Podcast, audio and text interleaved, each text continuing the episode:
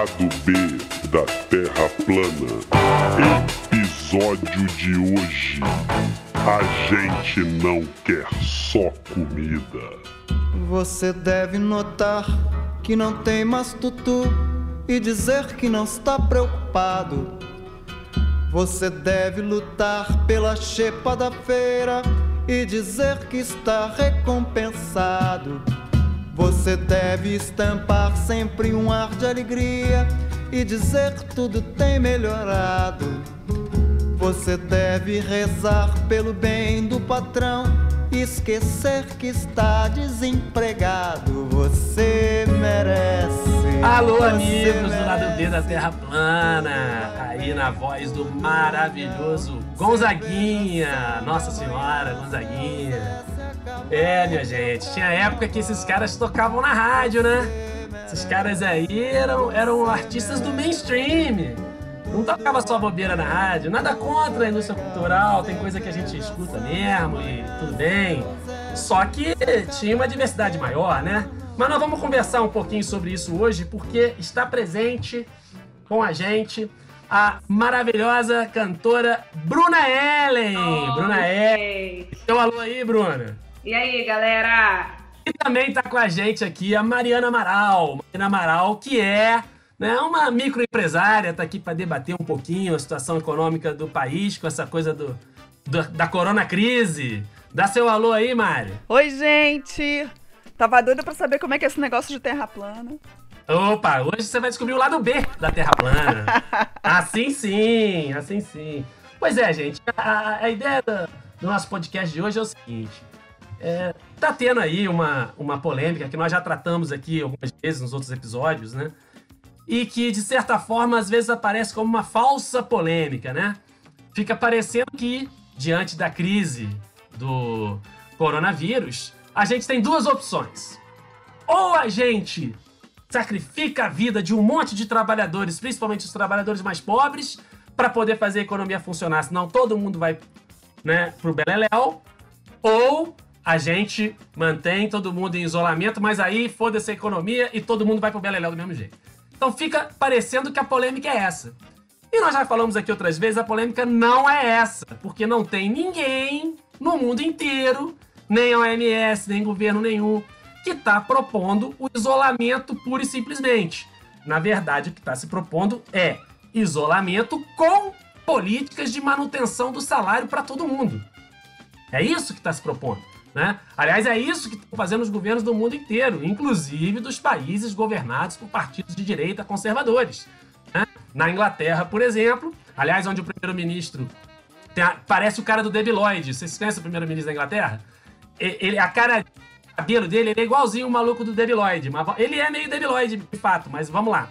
É, o fato é que, na Inglaterra, ele, que é de um partido conservador, já disse que o governo vai bancar 80% do salário do- da- dos trabalhadores das empresas que estiverem passando por dificuldade, com uma contrapartida. A empresa não pode demitir ninguém. Então essa é a política que está sendo feita, né? Você mantém as pessoas em isolamento, mas garante os salários. E aqui no Brasil o governo não faz nem uma coisa nem outra.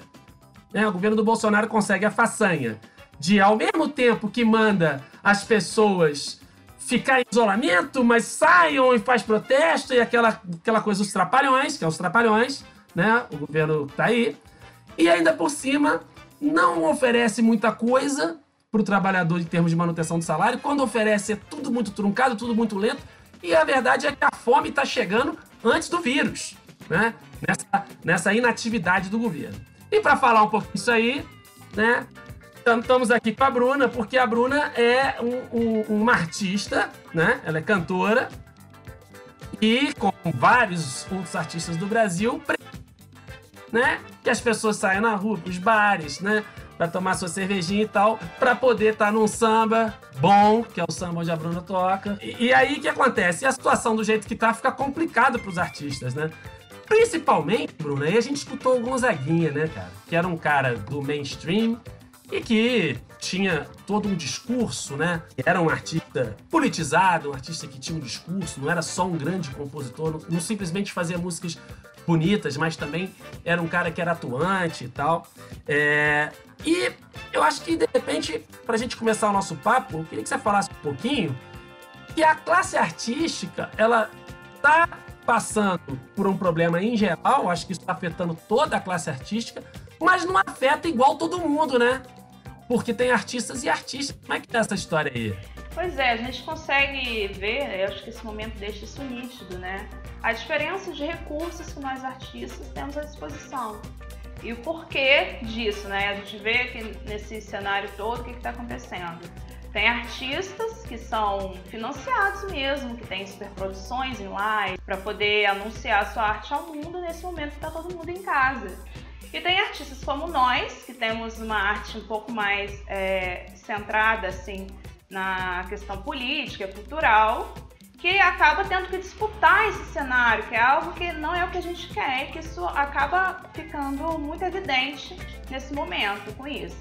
Eu vejo que assim, é, tem essas duas classes que ficam brigando, né? Porque tem os artistas que já são boicotados por serem mais politizados, já tem uma trajetória um pouco mais estreita, tem os caminhos mais fechados, e tem esses artistas que estão se enriquecendo ainda mais, enquanto outros estão empobrecendo ainda mais nesse período de quarentena. Mas falando assim no português, a galera que tem né, um, um, uma atuação no meio artístico que além de entreter as pessoas, também quer fazer as pessoas pensarem, também quer fazer música que fala do que está acontecendo, também quer intervir, quer dizer, quer fazer uma arte que, que mexa com, com as pessoas, né? Que deixe ali, né? Um, às vezes um desconforto, às vezes um, um grito mais de rebeldia, ou enfim, a galera que tem mais essa linha e a galera que faz aquela música que a Globo quer, né? Que aparece no Faustão, que toca na Jovem Pan. Quer dizer, é, é diferente a situação da crise de um artista para o outro? Com certeza, é muito diferente mesmo. A gente está vendo que fica mais difícil, mais estreito para nós, né? Que a gente que não vende, a gente que não está no mercado do cultural lá dentro, então a gente tem mais dificuldade nesse momento de passar pela crise. Isso fica evidente.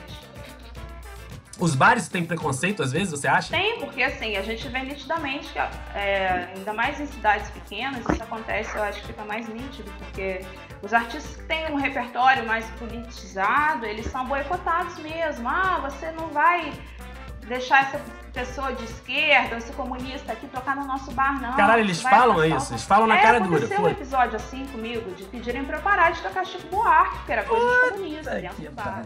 Aí tem que deixar claro que tem empresário, tem dinheiro, que é o lugar onde o artista pode ganhar dinheiro. E esse empresário acha que o Chico Buarque é ruim, mano. Porra! E não tem guilhotina no Brasil, isso é que é foda. Mas vamos lá. É, eu queria chamar aqui a Mari. Pô, Mari, você é uma empresária do ramo do prazer, é isso mesmo? Sim! Do ramo do tesão. Então, nós somos uma boutique sensual onde boutique a gente sensual trabalha é com shop. produtos Tá, eróticos. boutique sen- sensual, né? Nem sexual. É o, é o nome É mais bonito, shop, né? Shop. Onde você vai e compra um consolo, um vibrador. Uma roupinha mais sacou? sexy. Compra uma, uma É, roupinha. Uma Mas fantasia, é uma uma, sunguinha com é tromba mais de elefante. né? É isso. Mas então você deve estar rica, Mari, porque tá todo mundo se fudendo, pô.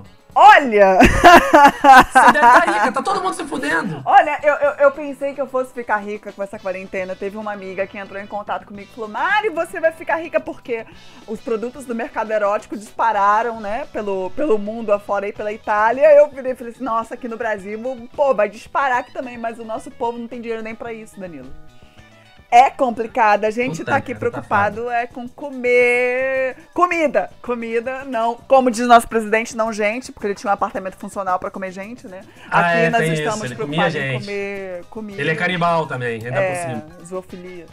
Mas deixa eu falar uma coisa. Ô, Mari, você, a gente pode é, caracterizar para o nosso ouvinte, você é uma microempresária, não é isso? Sim. É, digamos assim, né, a, a bandeira desse projeto não liberal, porque você é uma empreendedora. E nesse sentido, né, pela teoria reinante aí, eles ensinam isso até para as crianças na escola hoje em dia, né? Você como empreendedora, você já deve estar rica, você já ganhou seu um milhão. Que aí você fala, não, empreenda, empreenda, ganha seu um milhão, aí você já tá rica, você já é milionária. Não mesmo, e é bem. Ah, então não é, então não é verdade essa história do, do empreendedorismo? Não, Mas empreendedorismo conta no pra gente Brasil, aí. quando que a coisa começou a ficar ruim aí? Nessa crise toda? É por causa do coronavírus? Já, já no, foi quando começou o coronavírus que ficou ruim? Jamais, jamais, jamais, jamais, jamais. O negócio começa a ficar ruim, mas lá pro, pro. Pelo menos pro meu nicho de mercado, quando o Temer assume, né, naquele. naquele período golpe pós-Dilma, né? A gente começa a perceber que, que a economia para outros setores já estavam ficando ruim, mas é, no meu caso a gente começa a sentir depois e, e, simplesmente estagna. A economia estagna, ela não tem nem melhora e nem piora desde o senhor Temer. E lá, com o seu Bolsonaro agora, que o tempo todo ele diz que o que a economia está crescendo, que o Brasil teve crescimento e isso. Eu não sei onde ele está vindo, eu não sei que país que ele vive, se é no, no, no, no país da Alice, né, no País das Maravilhas, junto com a Alice, porque eu, como, como empreendedora, é, não vejo essa, essa melhora, não vejo. É, inclusive, né, nós tivemos aí a, a, as pesquisas mostrando a questão do PIB no, no, no país, que foi muito aquém do que realmente era necessário estar para que a gente tivesse uma economia um pouco mais aquecida. Mas não, não, antes do coronavírus já estava tudo muito ruim, muito. É, porque o que, que acontece, que, que fica, fica aparecendo, né? Que o Bolsonaro, com todo esse discurso de falar de economia, blá blá blá, tá muito claro o joguinho dele. eu não tô dizendo que tá claro pro Bolsonaro entender, porque o, Bolsonaro ele. Aquele Bolsonaro empedernido, gente, ele, ele, ele já tá com uma parada de um recalque que ele tem. Então tem coisa que tá clara, mas por teimosia, recalque, essa galera não vai reconhecer nunca. Mas tá claro que o Bolsonaro tá com esse joguinho de que ah, vou defender a economia, não pode esse negócio de isolamento, blá blá blá blá blá blá. Por quê? Porque a crise vai vir, a crise viria já. A crise já tava já tinha crise. Ele quer agora botar a culpa no coronavírus, como se fosse o problema fosse, fosse o coronavírus. Quer dizer, o coronavírus é um problema, ele piorou. Mas ele piorou um negócio que já estava muito ruim. Mas ele vai acusar os adversários políticos dele. E vai sair bem. É isso? Você vê dessa forma, Mari? É exatamente isso, Danilo. O, o que eu percebo é que é, ele está procurando um bode expiatório, né? Então, o fato de o mundo inteiro diz que o isolamento social é o necessário para a gente poder é, achatar essa curva. O, o, o, grande problema que se tem no, no achatamento da curva é que para a gente poder achatar a curva, o nosso período de isolamento ele se torna um pouco maior, né? A gente tem lá um gráfico, agora vem voltando aqui um pouquinho da minha da minha antiga área, né? Como professora, que eu não posso. Pois é. Isso, isso não vai embora. Reparem né? o empreendedorismo. Ou é uma boa a gente fazer essa, essa, essa chamada aqui para os professores. É... Qualquer coisa, galera, vocês podem investir na carreira das boutiques sensuais. Sensuais, exatamente. Como ex-professora. Estamos aí, os artistas também. Os artistas também. Mas vamos lá. É, quando a gente tem o nosso gráfico lá de tempo por número de casos, para a gente poder achatar nossa curva, o, o, a única coisa que é ru, não ruim, não, é, não seria essa, essa palavra, mas para a gente poder ter uma coisa mais consistente, o nosso tempo de nosso tempo de isolamento seria um pouco maior, né? E aí, e aí a economia fica parada um tempão. Sim, consequentemente a economia fica parada mais um tempo. Mas a sensação que eu tenho que o Bolsonaro faz é, é, o tempo todo ele tá lá defendendo a economia, economia, economia, deixando a vida das pessoas de lado. Mas que, para mim, é o seguinte, Danilo. No momento em que o negócio der ruim, ele vai falar: olha, tá vendo? Eu falei para vocês não ficarem em casa e trabalhar para a economia é estar melhor. Sacou? É então, tá como você. É exatamente essa. A questão toda é essa. Como a gente sabe que nós teremos que ter uma, uma quarentena um pouco mais longa para que a gente consiga achatar a curva, ele está procurando um bode expiatório. Então, no final das contas, o que ele está defendendo do não isolamento social é exatamente isso. É exatamente procurar um bode expiatório para poder se eximir, porque governar, governar é ter responsabilidade. No final das contas, ele, ele como governante, ele nesse momento ele está conseguindo ter uma desculpa para se eximir da responsabilidade dele como governante, de dizer, olha, eu avisei para vocês, a gente tinha que voltar pro Ele vai mandar essa. Até porque ele não se importa se for morrer. Ele, ele disse que, que o, o, ele disse quando ele era deputado, uns anos atrás. Eu vou botar aí o áudio na hora da edição, vou botar um pouquinho o trechinho ele falando isso. Mas ele disse que a única solução pro Brasil é que se tivesse uma, uma ditadura sanguinária que morresse uns 30 mil. Funciona. Eu sou favorável à tortura, tu sabe disso. E o povo é favorável a isso também. Se você fosse hoje o presidente da República, você fecharia o Congresso Nacional? Não há a menor dúvida, daria golpe no, no, no mesmo dia. No mesmo dia. Não funciona. E tenho certeza que pelo menos 90% da população ia fazer festa e bater pau. Através do voto, você não vai mudar nada nesse país. Tá? Nada, absolutamente nada. Você só vai mudar, infelizmente, quando um dia nós partimos para uma guerra civil aqui dentro. Né? E fazendo um trabalho que o regime militar não fez. Matamos 30 mil. Começando com o FHC. Não deixar para fora, não. Matando. Se vai morrer alguns inocentes, tudo bem. Você falar para ele que vai morrer gente. Gente, alguém acha que o Bolsonaro tá preocupado? Ele não tá nem aí que as pessoas vão morrer, gente. Alguém acha que o Bolsonaro tá preocupado com isso? Claramente ele não tá nem aí. Eu queria colocar um negócio aí, ver a opinião da Bruna. Queria, Bruna, que você falasse também um pouquinho do, como é que tá no psicológico dos artistas nessa situação? Como é que você vê o artista que tá ali desesperado e começa de repente a fazer uma live no Instagram, com medo até de repente dele ficar um pouco talvez esquecido, muito tempo fora do mercado? Como é que é isso na cabeça dos artistas hoje? A máxima, né, eu acho, dos artistas é de que quem não é visto não é lembrado. Então todo esse desespero aí pelas lives pulverizadas, né? um monte de live ao mesmo tempo, com meia dúzia de pessoas assistindo, é o espelho dessa conjuntura caótica aí, que a gente realmente não tem perspectiva. A gente sabe que o Brasil não, não investe na arte, não é porque não tem recurso para investir, né? É um boicote maior, a gente já tinha falado disso lá atrás. O boicote não está só no dono do bar, né? Com o nosso trabalho. O boicote ele é muito maior do que isso. Então, para nós, eu acho que é frustrante não ter uma perspectiva de melhora. Porque a gente vê no Brasil uma coisa assim que é inusitada, eu acho que é exclusivo nosso. Que nem a arte brasileira, nem a música brasileira é valorizada aqui dentro. A gente vê né, que a música popular brasileira e a nossa cultura popular ela é valorizada na Europa, lá fora. E aqui no Brasil mesmo ninguém liga. As pessoas preferem né, importar as coisas de fora do que valorizar a gente aqui. Isso pra gente é broxante. Eu acho que é broxante.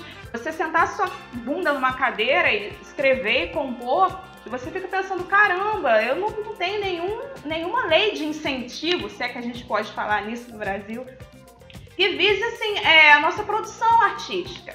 Então, além ah, desse na verdade, todo...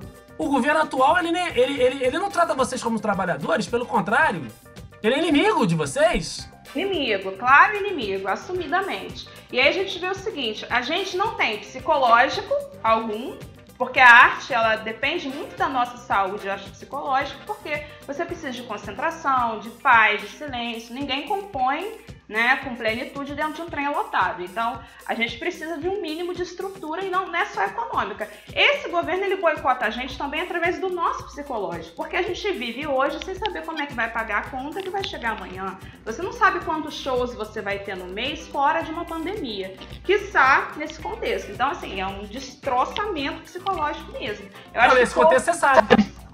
Não, não, não mas nesse contexto você sabe. Nenhum. Nenhum.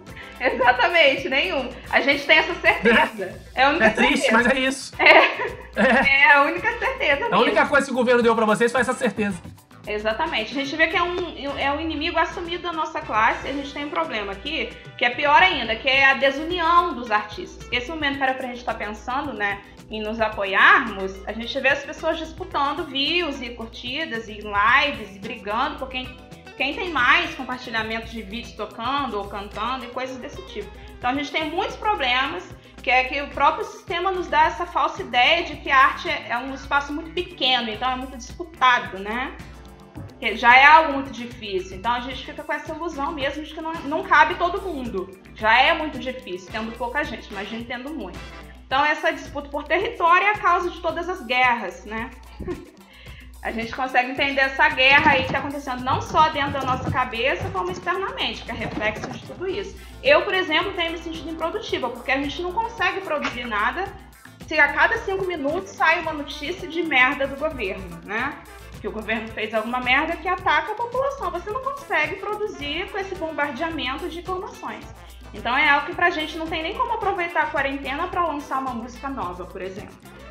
Pois é, é e, e, e, essa coisa da, da live no, no, no Instagram, é, a gente estava conversando outro dia, Bruna, até aí né, o artista que tá, vamos dizer assim, no mainstream, ele acaba levando vantagem, porque cria-se uma situação de desespero e ele vai lá e mete um show no Instagram. Como é que é isso? É, isso aconteceu mesmo.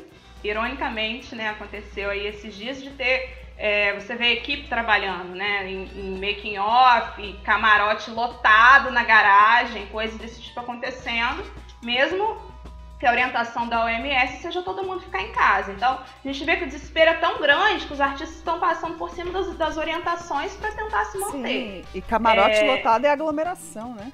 Ah, aglomeração, exatamente. A gente está vendo isso, Mari. E assim, a gente fica preocupado porque quando a classe artística, que tem um compromisso né, com a arte, ignora uma orientação de saúde pública, a gente tem um, um, um problema muito maior, que é a nossa responsabilidade, porque aí colocam todo mundo no mesmo saco. Ah, nem os artistas estão ligando para a quarentena. Estão tendo show aí com camarotes lotados. E aí a gente responde por esse tipo de coisa. Pois é, é... mas deixa eu te perguntar uma coisa, ô Bruna. O governo, ele anunciou outras medidas, né?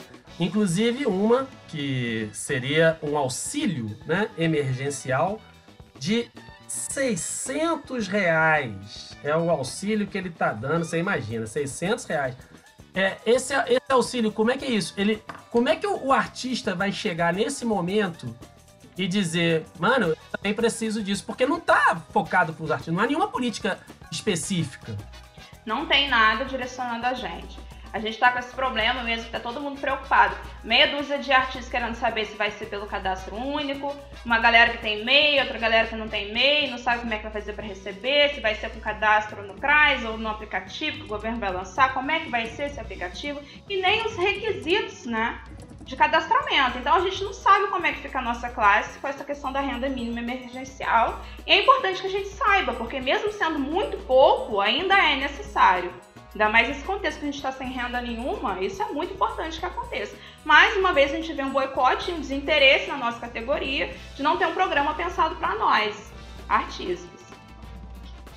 E você acha que a organização maior dos artistas podia ser importante nessa hora e infelizmente, por incrível que pareça, isso não acontece? Não acontece. É incrível que tu abra o Instagram o dia inteiro, tenha várias lives, né, de vários artistas e não exista uma organização que pense o bem-estar coletivo desses artistas. Pois é, pois é, a situação é muito complicada. Ô, ô, ô Mari, eu queria falar contigo que, o seguinte: vamos ver se a gente está tá acompanhando as políticas do governo. Então, tem uma medida que é para gerar para banco, talvez aí coisa na casa de trilhão. Aí você tem né, o auxílio, que na verdade vai para quem é MEI, para quem está por exemplo, no, no cadastro único, e aí você promete né, uns 600 reais, que até agora nada. Porque também o governo casando as pessoas com fome, mas vai lá. Mas aí vou pensar assim, no MEI, por exemplo, pode ter um cara lá que tem uma, uma, uma determinada renda, que chega aí, sei lá, uns 5 mil por mês, e de repente esse cara agora, não, agora, meu, filho, meu querido, para você, você tem 600 reais. É assim? É, é assim sim. É, antes de eu, de eu, responder essa pergunta, eu só queria só fazer um paralelo em cima do que a Bruna falou e que, que, que é muito bizarro a gente chegar nessa, nessa conclusão de que na classe artística ela não está muito diferente do meio empresarial, não, porque eu estou comparando as lives, como a Bruna falou, de, de cheias, com camarotes cheios de lives de artistas fazendo aglomeração, com pequenos empresários que cismam, que, que, que, ainda querem abrir as suas lojas e pensando que as lojas também vão ficar lotadas e gerando aglomeração. Então a gente não tem uma coisa muito diferente entre os dois meios, tanto empreendedores quanto de artistas, não. Isso me veio muito na cabeça. Mas respondendo a sua pergunta, Danilo, o MEI, uh, atualmente, pelas cotas do governo, são, são considerados ainda microempreendedores individuais quem recebe até 80 mil por mês por ano, perdão, desculpa, por ano, é, 80 mil por ano, e isso dá em torno de uns 6.600, 6.666, para ser mais exato, por mês. E aí, com, com essa questão do, do da ajuda do, do governo, é, de 600 reais, a gente está falando aí em torno de 10% de, de faturamento de alguns dos microempreendedores individuais. Isso, é, é, é, no final das contas, é irreal, né? é menos do que um salário mínimo. Né? Ou, ou a gente tem aí, ah, dentro da, das, das no- da nossa legislação, o que, que a, gente, a gente coloca como mínimo para a subsistência de um brasileiro, né? Atualmente o salário mínimo está em, em torno de 1.040 e- 1.045 e a gente está falando de uma ajuda de um custo financeiro de 600 reais, ok? Nós temos comida, mas nós temos necessidades básicas também, que não, não somente comida, vestuário, higiene e, e- e- e outras coisas que, que, que a gente sabe o que, que é a nossa, a nossa classe, o que, que a gente precisa de, de, ah, de necessidade básica, né? E, e aí tem um detalhe: o, o negócio do cara fale. Que o cara é um empreendedor individual. Se de repente ele tá indo bem, vamos dizer, ele tá ali na faixa ganhando uns 5 mil por mês no negócio dele. Então ele tá indo bem. Ele Isso tá a indo... gente tá falando de MEI. Sim, ele tá quase saindo da de meio, tá indo bem. Então ele tem um negócio, eventualmente ele pode até empregar alguém, Sim, né? porque o MEI, o E aí- microempreendedor individual, ele pode ter até um empregado por MEI. Pois é. E aí, de repente, vira pra esse cara, não, agora você tem 600 reais. Quer dizer, o negócio dele vale. Fale porque ele ainda tem os seus custos fixos. Ele tem funcionário também, que- porque o MEI pode ter um funcionário. Ele tem aluguel, ele tem os seus insumos, ele tem tudo isso. Ele simplesmente está recebendo, ah, no, no final das contas, os 600 reais para subsistência, às vezes até da própria família, deixando de pagar determinados é, é, é, compromissos financeiros que ele teria que honrar durante o mês. Agora, mas, Danilo, é, é, fa- vamos falar a verdade, mas o Bolsonaro não enganou ninguém. Ele disse que ia governar para os empresários e é isso que ele está fazendo. Porque o primeiro Ah, é? pacote, o primeiro pacote de ajuda e ajuda financeira forte foram para os empresários. Ele falou, isso foi a política de campanha dele o tempo todo. Estou aqui para governar para os empresários. O problema é que, infelizmente, a grande maioria da, da população não entende que o micro, o pequeno empresário e o MEI, eles não são empresários. Eles estão fora Na dessa prática? parcela. Não. Aham. Nós temos microempresário, nós temos pequeno empresário, nós temos o MEI. Eu não vejo é, é, próximo de nós, como microempreendedores e, e, e- e microempreendedores individuais também, eu não vejo o velho da van, o velho do madeiro. Eles não estão perto da gente. Não, não. O Bolsonaro está governando para os empresários. E o microempresário, ele está no limbo.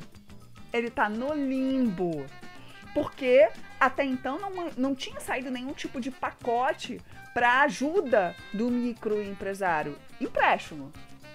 Empréstimo sim, mas em alguns estados nem isso. No estado do Rio de Janeiro nós tivemos aí o fomento da AG Rio, que é do governo do estado, porém também com um determinado teto, que em uma semana as inscrições se encerraram porque o teto, o limite do teto de empréstimo que poderia ser feito para os microempresários do Brasil, do, do estado do Rio de Janeiro, já tinha sido atingido, porque todo mundo correu. Então, no final das contas, infelizmente, está sendo o, o, o- bom e velho farinha pouca me pedindo primeiro. É, isso, e não vai ter piranha pra ninguém. Pois é, Bruna, e olha só o relato, tá aqui na internet, né? Um DJ e produtor musical brasileiro chamado Johnny da Cruz. Ele vive em Berlim. E aí, olha só, olha só o relato dele. Ele tá passando pela essa situação de- do coronavírus, né? Do isolamento lá na Alemanha. Porém, o artista brasileiro na Alemanha é diferente do artista brasileiro no Brasil. Pelo seguinte, é, ele diz, abre aspas, o fato é que, em pouco mais de duas semanas, o governo alemão criou um sistema online para que todos os autônomos, incluindo os artistas, pudessem solicitar auxílio para sobreviver sem trabalhar em essa pandemia. Enviei meu formulário às 10h30 da manhã e 5 horas depois recebo essa notificação. Assim mesmo, papum, o equivalente 30 mil reais enviados pelo governo sem pestanejar para eu sobreviver por três meses. Ou seja, 10 mil reais por mês. E no Brasil não tem nada para artista nenhum. É revoltante ou não é revoltante? Cê- ó- olha bem, o, o brasileiro, o artista brasileiro na Alemanha, ele tá ganhando ajuda. E aqui no Brasil, ele é inimigo do governo. O governo trata os artistas como inimigos. Ele trata a arte, a cultura como inimiga. Quer dizer, isso não, é, isso não, não, não era o caso do artista mais mainstream do Brasil se revoltar contra esse governo ou eles estão bem, né? Não vão se revoltar? Eles estão bem. Eu acho que a razão para não ter esse incômodo por, por, parte desses artistas que estão aí convocando seus funcionários para fazer mega eventos virtuais é justamente isso, né? Não tá apertando no calo deles, certamente. E a gente sabe que alguns setores da música brasileira é financiada mesmo pela bancada agro, né? Então é, é, muito mais fácil sustentar quando você tem um conchavo com o governo nesse momento. Aí eu acho que nem precisa ir tão longe.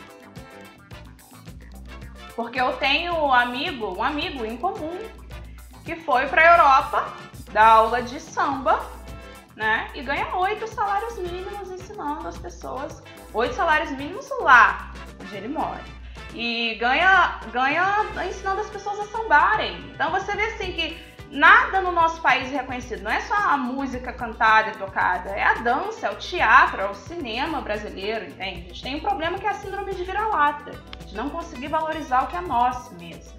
Mas, Bruna, não seria também. E lá fora, o mundo inteiro valoriza. Não seria também somente a, a, o que a gente chama de síndrome de vira-lata, mas também não, não seria a questão de que um povo politizado, um povo culturalmente rico, né? É, é, é, a gente escuta isso sempre, essa máxima, é, ele, ele seria é, mais difícil de ser controlado, então vamos cortar a cultura, é, vamos cortar a pesquisa, vamos cortar a educação, né? infelizmente é isso que a gente tem visto nesse, nesse novo governo. a contramão do, do, do governo anterior onde a gente teve a, a, órgãos de fomentos o tempo todo, Ancine, é, é, é, vários, vários tipos de projeto, a própria Lei Rouanet, né, que todos chegam e, e, falam sem, sem sequer saber o que realmente é a Lei Rouanet. E as pessoas hoje, infelizmente, vou falar aqui a, a, a palavra Bolsonaro, desconhece o que é a Lei Rouanet. E no final das contas, não é uma forma também de subjugar o povo atualmente é, em relação a, a, ao pensamento crítico? Com certeza, isso é estratégico. Inclusive, me incomoda muito quando as pessoas pintam o atual presidente como alguém burro. Me incomoda esse discurso, porque eu acho que ele é muito estratégico. Isso que você falou é bem isso. Tem um interesse político por detrás desse, desse boicote à arte, à educação, à cultura. Isso precisa ficar evidente, né? A gente não pode acreditar que é só um bobão, espantalho, porque por mais que a gente enxergue dessa forma, tem pessoas por trás dele, estratégicas, que compõem o sistema estratégico, que é o próprio militarismo. E você acha que de uns tempos para cá a situação piorou, independentemente do coronavírus? É isso que eu ia falar. Muito antes do coronavírus. Eu acho que isso ficou evidente, né? Logo ali, pós-golpe mesmo, isso ficou muito mais evidente. Porque isso é um projeto, a gente não pode pensar só o bolsonarismo enquanto, né, mas enquanto parte desse projeto. E isso lá atrás, quando o Temer entrou, a gente já conseguiu sentir, nós artistas da nossa classe, que passou o facão mesmo no pouco que a gente tinha, né? Igual o próprio Sistema S, que é o SESC mesmo, né? Que, que financiava muitos shows, trabalhos autorais regionais. Então fica muito. Não só o SESC, dando um exemplo grande, assim. Mas instituições, fundações e, e tudo isso a gente teve uma perda muito grande de recursos de, destinados à nossa categoria. Então, isso já vem acontecendo, isso se intensifica com, COVID, com a Covid-19. E como é que você pensa assim? Em algum momento, suponhamos que, sei lá, que seja lá para setembro, vamos jogar lá para setembro, a, a, questão do coronavírus vai passar, vamos dizer assim, né? o, o, o problema maior da epidemia supostamente estará um pouco mais resolvido mesmo assim, para os artistas, a, a, a, luta continua, a guerra continua, porque a economia vai estar tá como? Quer dizer, qual é a perspectiva depois? Você, Bruna, que toca em sambas maravilhosos, aliás, quem depois vocês têm que dar, fazer um merchan aí, vocês, vocês duas. Porque tem que ter isso, né? Música, arte, sex shop, consolo, vibrador, né? né? Espalha amor, né? não espalhe vírus. Pois é. então, é, e aí, quer dizer, depois que passar essa pandemia, como é que você vê que vai estar a situação para os artistas? Olha, Daniela, eu acho que ainda pior, porque se a gente antes do, da pandemia já estava com esse problema de destinação de verbas, né, de ausência total mesmo de verbas e recursos, imagine depois de uma crise tão grande como essa, uma crise mundial, né? E quem sai perdendo muito nessa crise é o Brasil pela estupidez mesmo que ele age diante dessa pandemia. Então, claro que isso vai refletir na nossa perspectiva, na ausência dela, porque não tem como a gente pensar em melhora, em melhoria para nossa classe, até porque já não estava bom antes disso tudo acontecer. E eu acho que a tendência inevitável é piorar mesmo. Eu acho que todos os artistas estão com um psicológico muito abalados e se dá por isso. Por mais que essa pandemia acabe, o nosso problema continua. É, mas eu queria colocar uma outra questão antes, eu queria saber a opinião de vocês. Tanto, né, do artista que precisa, do artista e da artista que precisam que o trabalhador consuma a arte também, né, para que eles possam viver, quanto do microempresário que precisa que o trabalhador consuma também os seus produtos, né? É, enfim, que ele espalhe amor por aí, não vírus, no caso da nossa querida Mari. É, por quê? Porque é o seguinte, o governo apresentou alguma coisa para o trabalhador formal. Esse que tem a carteira lá da CLT. Né? Só que o que ele apresentou foi o seguinte: foi a autorização para os empresários diminuírem o salário dele, diminuir a jornada e o salário. Então você pode ter uma diminuição de 25, 50 ou 70% né, da sua jornada com redução do salário. E o governo disse que ia entrar com uma ajuda. O problema é que essa ajuda ela não é equivalente ao salário que ele recebia. O governo faz uma porcentagem do que ele teria direito a receber no seguro-desemprego. Né? Ele pega o que ele receberia em caso do seguro-desemprego e aplica a mesma porcentagem. Né? Então, o cara vai perder 50% da jornada e 50% do salário, o governo vai lá e vê. Se ele fosse demitido no seguro-desemprego dele, vou aplicar 50% também. Né? É, para que o trabalhador supostamente não perca o emprego. Aí eu queria a opinião de uma microempresária. É, esse tipo de política, que na verdade autoriza o patrão a pagar menos para o trabalhador, isso interessa para o microempresário? Não, não interessa, Danilo, nem um pouco. É, é, inclusive, é uma das, das grandes discordâncias que nós temos dentro do nosso próprio meio e das grandes instituições aqui que representam a, a, as classes, né, os, os, os famosos patronais. É, é, e, e, e, no final, é, eu fui, eu, como eu disse para você há um tempo aí atrás, eu acabei sendo pessoa não grata quando eu coloquei é, algumas, algumas coisas, algumas questões sociais que as pessoas cismam em não enxergar. É, quem consome no nosso, no nosso comércio, e quando eu digo nosso comércio, não digo simplesmente da nossa região, e sim da, do, do, do, da grande maioria do país, não é o Roberto Justo, não é o dono do Madeiro, não é o dono da van, né? Não é o velho da van. Quem consome no nosso comércio é o brasileiro do dia a dia que está ali trabalhando e que está batalhando e que faz essa economia girar. É o microempresário que faz essa economia girar.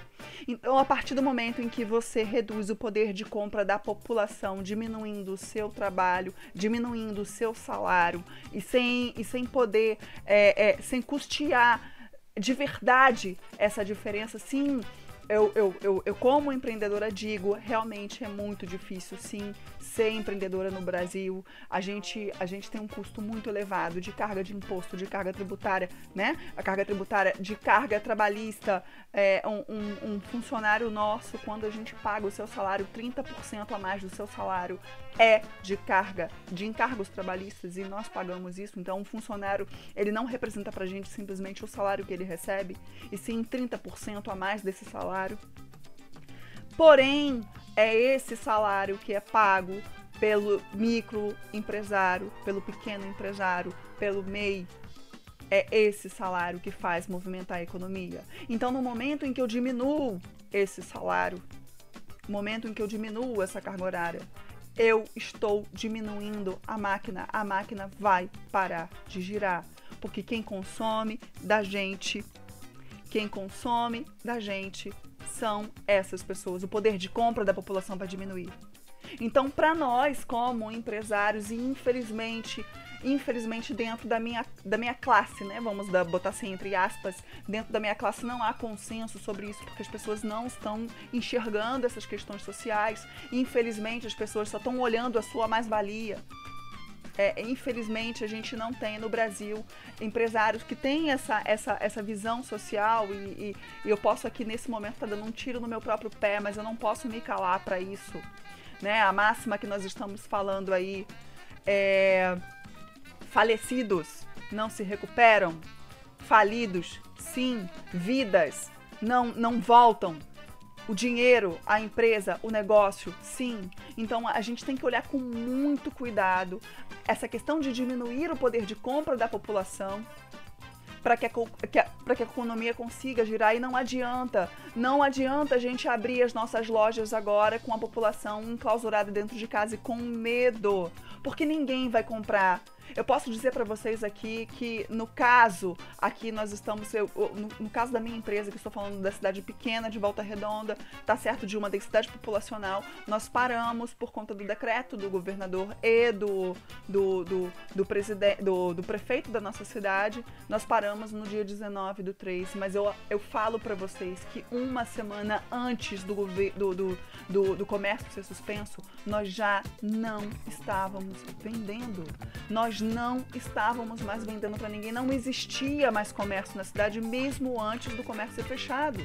Porque as pessoas estavam já apavoradas dentro de suas casas, já enclausuradas e as pessoas estavam pensando em comida. As pessoas pensaram em estocar comida com vários fake news falando sobre, sobre serviços essenciais parar, porque isso foi. E, e, me desculpa que posso estar sendo leviana nesse momento, mas é quem quer gerar o caos na população e quem quer. A gente sabe que existe aí toda uma manobra por trás, escusa, de gerar o caos na população, de dizer que vai ter desabastecimento, de que nós não vamos, nós não vamos ter. Nós não vamos ter comida, nós não vamos ter medicamento. Isso é mentira, isso é fake news. E infelizmente a indústria das fake news estão colocando pânico nas pessoas e as pessoas começaram a simplesmente a ficar mais é, é, é, apavoradas com questão de comida, as pessoas estão pensando simplesmente em comprar comida e medicamento e a, e a economia estagna. Então não adianta eu abrir lojas agora como as pessoas estão querendo, vamos fazer carreata, né? E, e, e desculpa, faz-se carreata andando de, SU, de, de SUV quando o seu funcionário anda de ônibus lotado para chegar no seu, no seu trabalho e no final das contas aquele dono da loja ele não vai ficar lá naquela loja. Né? Os grandes empresários, ele não vai ficar lá, ele vai ficar dentro da casa dele. Mas, ô Mari, deixa eu te perguntar um negócio. Você tem a oportunidade de frequentar ali, conversar com eles. É, é, é, é burrice ou o pessoal é ruim mesmo? Quer dizer, ele, ele se reúne e fica assim. Vamos deixar que todos morram. Me botou, me botou numa sinuca é assim, de bico. Ou é burrice? Ou é, eu, eu tenho essa dúvida. Mas será que quando eles reúnem eles, é, vamos agora, eles é que se fodam, oh, vamos sair de SUV com bandeira do Brasil. É, é assim ou é só burrice? Na realidade, Danilo, não digo que seja burrice. Não, não, não, não é burrice. É ideologia? Hum, também não é ideologia, Danilo. Talvez seja ideologia, mas eles não se enxergam como microempresário, porque quando você está lá para assinar a sua profissão, qual é a sua profissão? Ah, eu sou empresário. Não, você não é empresário. Você é microempresário. Você é microempresário mas sempre tem aquela ideologia de que eu sou o empresário. Não, eu sou micro. O Bolsonaro não governa para mim. Ele governa para grandes empresários, mas infelizmente tem muitos por aí que não se enxergam como microempresário e talvez é, é, é, ainda tem, se enxerguem assim às vezes como micro, mas ainda tem aquela aquela aquela esperança de ser a brecha do sistema, de que se eu trabalhar eu chego a ser o novo velho da van. E a gente sabe que não é assim. Até porque, para você ser o, o, velho da van, você tem que ganhar dinheiro, fazer papel ridículo na internet, com umas roupas ridículas, falar um monte de merda, ser uma pessoa totalmente repugnante, né? Pra ser o velho da van, tem, tem, tem muitos requisitos que você tem que cumprir aí. Tem que ser um cara nojento, completamente nojento. E acaba defendendo as grandes fortunas, achando que um dia a sua fortuna vai ser grande. É a mesma coisa, Danilo, fazendo um paralelo, é quando se fala de reforma agrária, quando a gente fala daquele cara que tá lá é, é, simplesmente. Tem um sítiozinho pequenininho. É, defendendo o seu sítiozinho e achando que o sítiozinho dele vai entrar dentro da reforma agrária e ele não tem noção do que é um grande latifúndio. Né? É. Infelizmente, nós temos aí é, algumas, algumas pessoas que pensam dessa forma. Pois é. De qualquer forma, eu tô tranquilo, porque é o seguinte, é, agora a situação tá complicada, mas eu tenho, eu acho que nós temos aí, eu tenho uma, eu sou produtor informal da Bruna, não sei se vocês sabem. É, quem quiser contratos com a Bruna, por favor, mandem e-mail pra mim. Eu vou negociar depois a quanto que vai ficar. Eu acho que vai ser assim, A gente já combinou É. isso em, em mesa de 50-50. bar, né? Em mesa de bar. Pois é, eu vou cobrar isso. Porque um dia a Bruna vai ser famosa, ela vai ficar com vergonha de um dia ter participado, né, do lado B da Terra Plana. não. retirar da internet todas as menções à sua participação no lado B, porque ela vai ficar rica, milionária e famosa, não é É isso, Bruna? nada, não é isso não. A nossa arte está para além dessa grandeza aí. Essa grandeza não, não nos interessa, né? Mas é legal, Danilo, falar disso, né? Falar também como é que fica essa questão. Você pontuou algo muito importante. Quem é que cuida da nossa arte? Então a gente tem um trabalho ainda extensivo, né? Porque a gente que cuida da divulgação, a gente que cuida de fazer as artes, dos flyers e, e tudo isso, né? De carregar equipamento, de regular som, Nossa, Bruna, é, eu tô percebendo que você também é uma. É, é, o músico em si, o- é, é, nesse nosso papo, a gente tá percebendo que o músico em si, junto com o microempresário, ele é, é, tem, tem mais coisas em comum do que você pode imaginar, porque a gente joga nas 11 posições, filho. É do Empreendedor. gol, é no- na frente. É, é, é, o empreendedor do país. Mas fala isso, tem toda essa parada e não tem nada pra ajudar, né, Bruna? Não, não tem nada. É nós por nós, entendeu? E se quiser. É, minha gente. É. Olha- E como bom brasileiro, a gente tem que se reinventar, né? Como a gente está fazendo aí no nosso mercado, no, no empreendedorismo, a gente está se reinventando como donos de bares que não trabalhavam com delivery, agora trabalham com delivery, é, lojas que, que antes trabalhavam simplesmente com loja física, hoje estão trabalhando com e-commerce, eu sou uma delas, a gente está se reinventando e, e a gente enverga, mas não quebra, não. Quebra nada. Mas é aquilo, né? O, o governo, ele, ele, ele- a política neoliberal é assim, né? Se vira. É, é, resolve, se vira. É, é tipo se vira. Foda-se, nós temos Estado, temos recursos, nós temos quase um trilhão pra dar pra banco, mas trabalhador ganha menos, aí se fode, microempresário, ah, vai pra casa do caralho. E é isso. Aí me faz Pessoal- lembrar, desculpa Danilo te Ah. cortar, mas me faz lembrar da- do percentual do PIB dado pelo governo Fernando Henrique aos grandes fortunas, aos grandes banqueiros, né? E estamos vendo agora o percentual do PIB dado ao povo nesse, nesse, nessa questão do coronavírus. A gente não pode deixar de falar sobre isso, né? Infelizmente. Mas é, é aquela história, né? co- Como é que era? As meninas. Solta as meninas aí. Analisando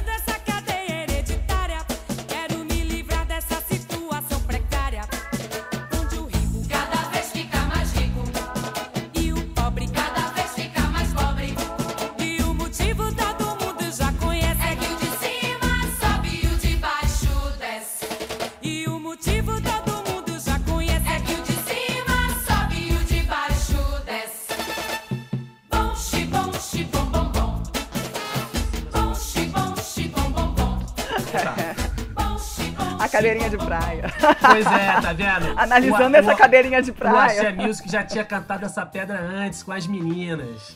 Tá aí. Minha gente, só, nós temos que encerrar. É, eu queria que vocês dessem assim, uma palavra final e também que vocês fizessem um merchan. Eu não estou ganhando nada pra isso a não ser a amizade de duas pessoas maravilhosas. Então, dá o alô final aí e avisa aí, gente. Quem quiser dar uma moral pra vocês, como é que faz? Então, gente, eu tô no Instagram lá, como arroba bru.nael, com dois L's. Culpem minha mãe, viu? Não tem nada com isso. E no Facebook, Bruna Ellen. Lá eu divulgo um pouco do meu trabalho. Também no momento não estou fazendo lives. Mas eu tô lá conversando com vocês todos os dias, interagindo através de posts. E a minha súplica nesse momento, para minha classe artística e para todo mundo que tá ouvindo, é o apoio ao que é nosso.